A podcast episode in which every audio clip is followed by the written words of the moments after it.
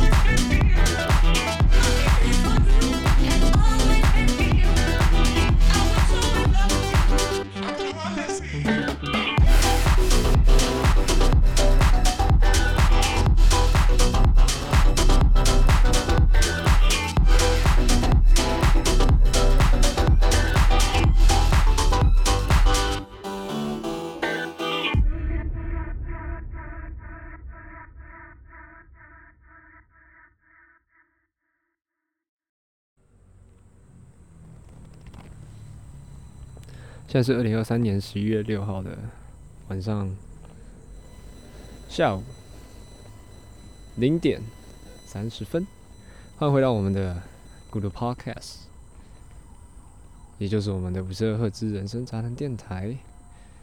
是今天的主播阿奇锅瓜包。刚刚我们听到的歌曲呢，是来自对啊，Avicii 的《My Feeling for You》。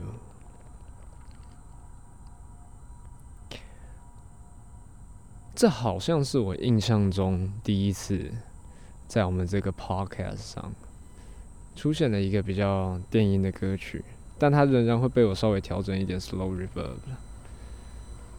这是一个象征吗？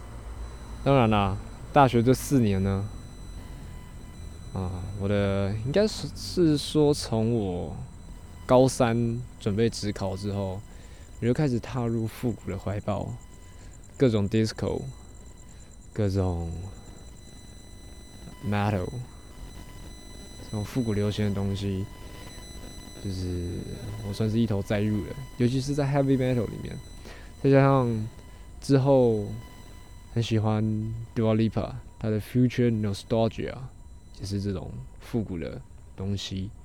而且 The Weeknd 他的前两张专辑，不管是 After Hours 或者是我忘记另外一张叫什么了，反正呃 The Weeknd 的近两张专辑也是这走这种比较啊复古的风格，所以算是一头栽入。当然，你要说为什么最近又想要突然回来电影，也许是身边附近有人懂这些东西哈。其实这有点算是突然有点。啊，看，终于有人聊我那种 feel，因为其实，因为我以前在听这电影，当然也是有啦。你要去认识其他人都可以，但是对我来说确实有点困难。这不是，这不是我会做的事情。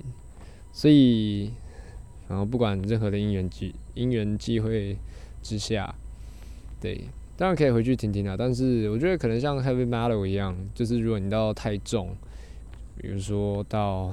死亡金属，或者有有时候有些编辑金属，我也会没办法接受。所以如果你的，当然我的，我可能我电影这边我还可以是，可能是比较停留在 EDM 多一点，对，就是大家比较大家比较熟悉的 House 的风格，我可能会停留比较多一点。但最近我觉得可能是因为 Calvin Harris 还有 Sam Smith 的关系，最近我也慢慢可以比较接受 Trance 的风格，我。我是觉得还不错吧。我记得以前高中的时候，那时候在接受这些讯息的时候，除了自己去搜寻之外，更多的时候是来自一个 YouTube 频道，叫什么 IC Charlie。可是我看他最近好像也没有在，他也不在这一块里面了啦。他之前就是都是去分享一些 DJ 他们的故事，然后分享他一些他觉得不错的歌曲。那之后呢？我记得他有自己去学 DJ，学一学之后，不知道为什么他现在就变成一个专业在玩扑克牌的人。那也是会稍微偶尔分享一下自己的歌单啦。但是我觉得，就算有点出圈的啦，所以不知道。我们总是习惯后从别人那边获取一些资讯，可能是是时候把这个角色变成自己了。这首歌《My Feeling for You》推荐给你，而且算是。阿维奇的歌哈，阿维奇也算挺令大家怀念的，一个来自瑞典的 DJ 电音，算神童吗？我也不知道该怎么讲，金童好了。我们这周说什么呢？这周其实经历蛮多东西，我终于考完了期中考。那其实这周的每天都蛮痛苦的，睡眠时间都非常的少，但是。实际上，我是觉得有比以前来的好了。我记得以前刚刚到阳明的时候，面对这种情况的时候，会显得很很无助，会显得很悲观，会显得很心急、很急躁。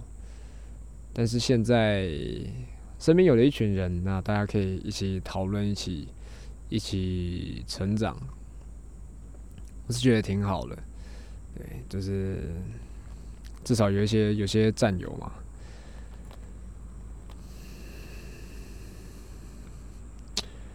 当然不知道这一集到底该讲什么。虽然说这周并没有不快乐，但是像我讲，我不知道我我其实我我自己也很纳闷啊，他妈我到底到底有什么他妈的问题？我到底有什么问题？我到底我我也没有到不爽，没有到不开心，但是就是会觉得没办法，就是一直保持在一个 hyper 的一个状态。虽然说，也许在在大家面前看起来是这样，可是我自己内心不知道什么，总是蛮 depressed。可是，可是我并没有遇到任何困难。我有什么事情做的不好吗？好像也也也还好。面对我做不好的事情，其实我也我也我也没有我也没有太太多的责难，或者是太多的 blame myself，所以我也不知道到底发生了什么。我觉得可能这就是我的特质，我的特征吧。可能忧郁就是我的特征。我刚刚跟同学们，呃，两算同学们吗？两个啊，算是吧。我们这个宵夜，原本是在北投公园哦。那后来他们两个先走了啊。我也跟他们说，就是我想稍微录个 podcast，就是虽然说在他们面前录可以啊，但是呃，一方面他们其实也蛮想要回家的哦，他们就想休息了。那我自己本身我是我是蛮想散散步的，我想要我也不知道什么，就想走走走走散散心，然后散散到一定程度了，我就拿起麦克风录个音。啊，这就是我唯一想做的事情。那我也不想牵拖大家，所以就嗯。就大家走走走走走走，然后半路上我就说，我可能去个我最爱的奇岩公园，所以我现在就在这了。这集可能也不会录太久哈，因为加上其实我现在没有那么多能量 啊。哎，嗯，其实我我我刚刚在 IG 看到一个梗图，蛮好笑的，就是就是明明都是睡八小时，为什么？人家可以从晚上十点睡到隔天六点，那我偏偏呢？你偏偏呢，就是要挑个奇怪的时间，从比如说什么四点睡到十二点之类的，也许睡的时间会更短，我也不知道。总是觉得好像我我当然会累，我当然会想睡觉，但是我总觉得我我其实很享受这种只有，也不是说享受只有一个人时光，就是。就不知道什么，有时候就不想要，不想要身边有太多人。我不是说我这边泛指的，是指任何人，就是不管是认识还是不认识的，我就想要自己一个人独处，那周遭都是特别的安静，可能吧。也许身边多一个人，也许会更好。但是我很难，就是每个人都是不同的个体嘛，你没办法把握。你隔壁的人是不是跟你是在同一个同一个状态之下？你办法没办法保证是不是他今天就是想跟你一样无所事事的到处走走、散散步？这这这很难啊，对不对？所以所以时间是时间久而久之就成了这样了。不过也好，对吧？就这样吧。现在没什么太差的。这礼拜快乐地方在哪？这礼拜其实去了蛮多地方玩，去了蛮多地方走走看看的。虽然说我不知道随行人的大家怎么想，但是我是觉得还不错。就是你要说尽情把自己放开来，享受在那个当下，确实也没有什么好说什么感觉白费的之类的。是觉得确实是蛮尽兴的。但我这周我不太想分享那些事情。我这周是讲两件事情，两件有趣的事情。第一件事是我们的新生杯赛终于结束了哈。其实对我来说啦，嗯，我心中其实有最多的是感谢啦。排球上我当然也是蛮感谢的，感谢真是大家蛮包容的，对大家。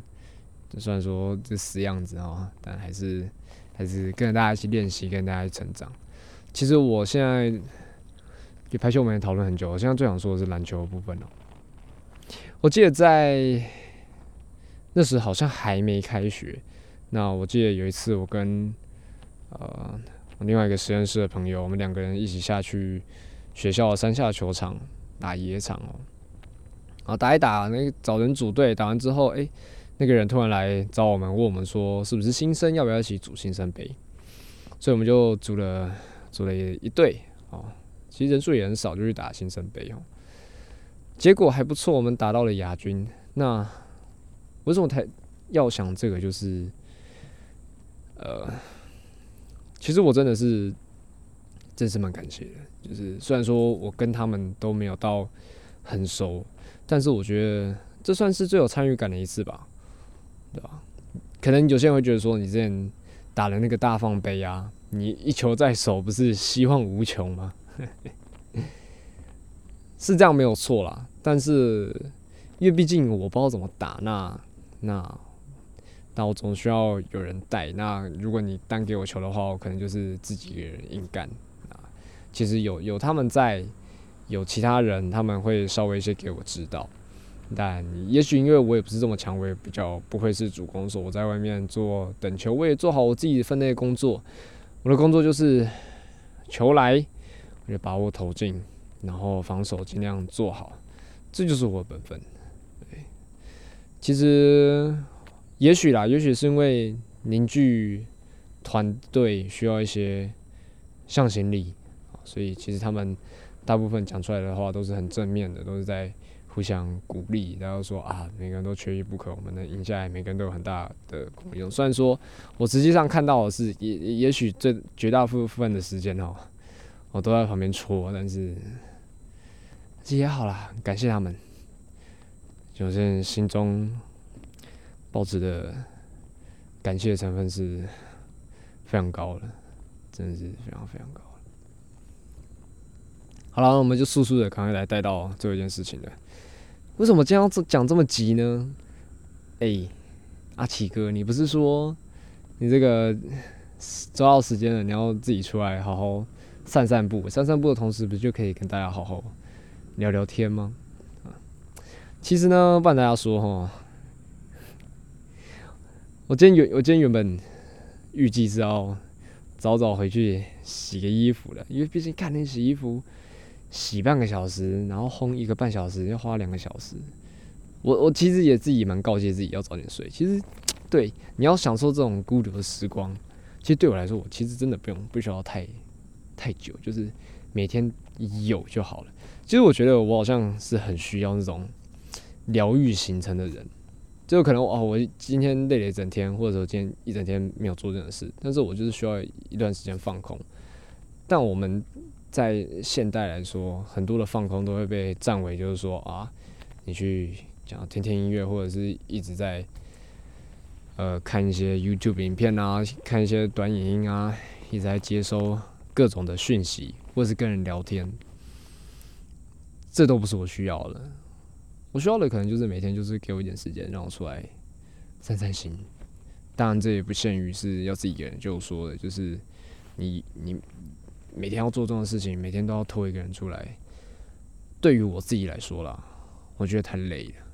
这这并不是我会想做的事情，所以省个麻烦，与其这么做，我就成了自己一个人。嗯，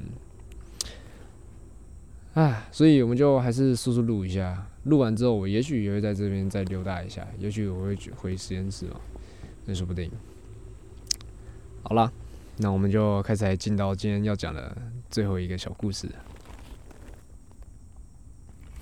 我上周哈，对，算上周，我上周去看了个牙医哦。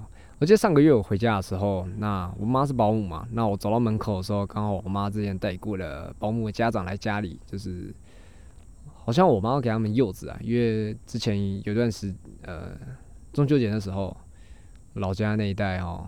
蛮多柚子，然后我就摘了很多，家里好像有个哦五六十颗跑不掉哦，所以就嗯就是分了一些给朋友们嘛。那之前带过小孩的家长也是其中啊，不知道怎么聊天就聊到就是说，因为其实我平常也会跟家人嗨哦，就是我其实我右边的颞颌关节不是这么的好，就是。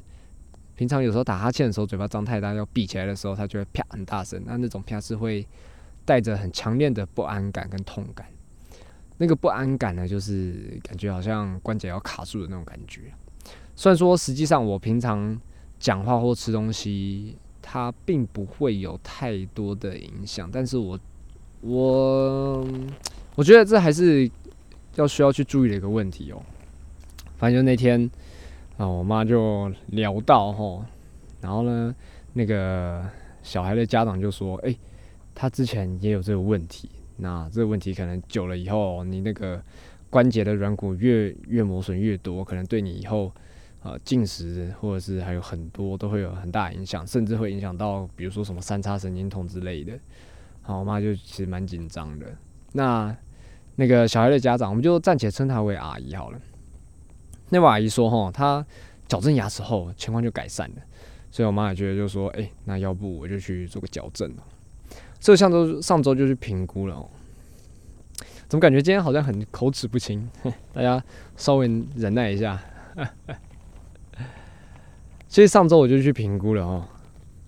那个牙医呢，我个人觉得算不错。那不错在哪呢？然后听我娓娓道来。